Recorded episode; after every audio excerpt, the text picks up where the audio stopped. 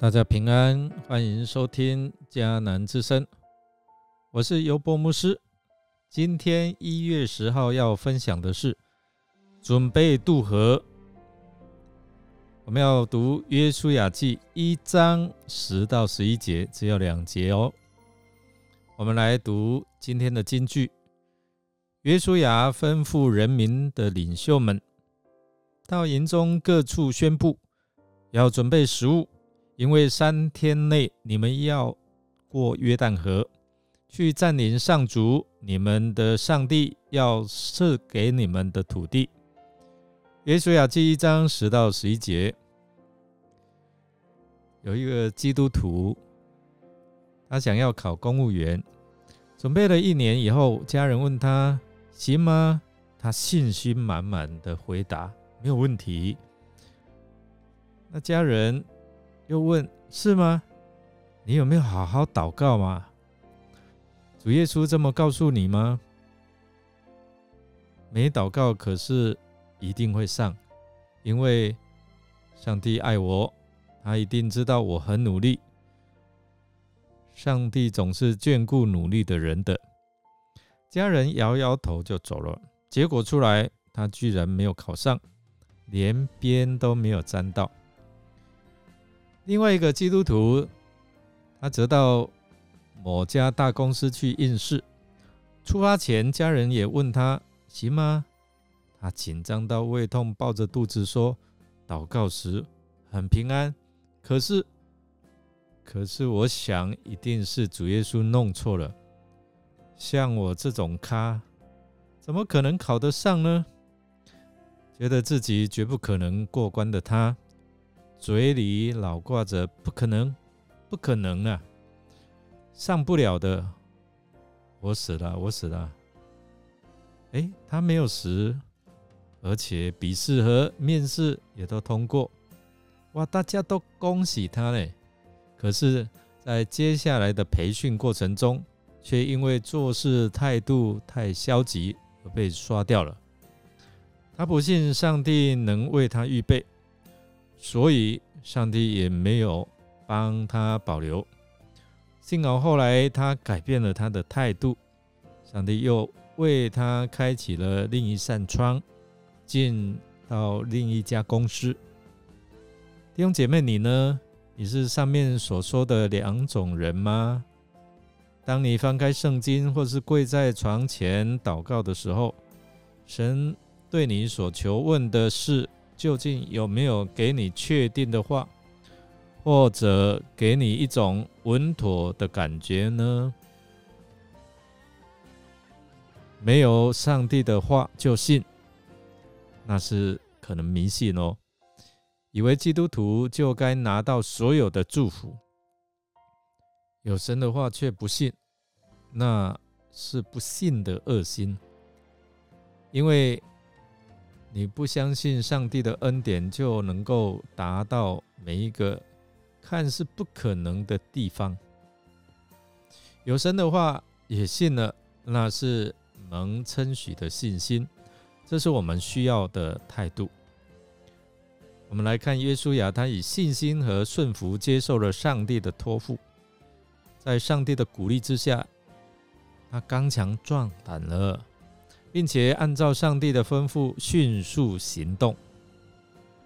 虽然深知敌人骁勇善战，但他听了上帝的话，摒除一切的恐惧，毫不犹豫地吩咐人民的领袖们：“你们要到营中各处去宣布，要准备食物，因为三天内你们要过约旦河。”去占领上主你们的上帝要赐给你们的土地，在这两节经文，我有看到一些的问题，不知道你有没有看到？三天内要过约旦河，我们姑且用六十万的人民来算，我们想想要渡过河是要用什么样方式？这里只吩咐说预备食物。但是都没有说有没有渡河的工具。我们也想说老弱妇孺有好多人不会游泳。那对这一些命令，难道领袖们都没有疑问吗？而且三天后要渡河，如果照第三章后面的经文说，渡河的时候刚好是收割的季节，那收割的季节是代表说它的水会涨过两岸了，河的宽度会变宽，可能本来二十几公尺。会变得好几十公尺，所以他们要横渡约旦河更困难，水深可能从两三公尺就增加了，可能到六七公尺。那没有搭桥，也没有提到船，也没有游泳圈呢，那怎么办呢？可能他们听说过上一代走过红海的经历，但是我们是我们，他们是他们呢？怎么办？现在呢？但是我们看这位领袖耶稣呀，他刚刚听完了上帝的命令，他就马上要求百姓准备食物。哎，你们准备好，三天后要过河哦，要进入到应许之地。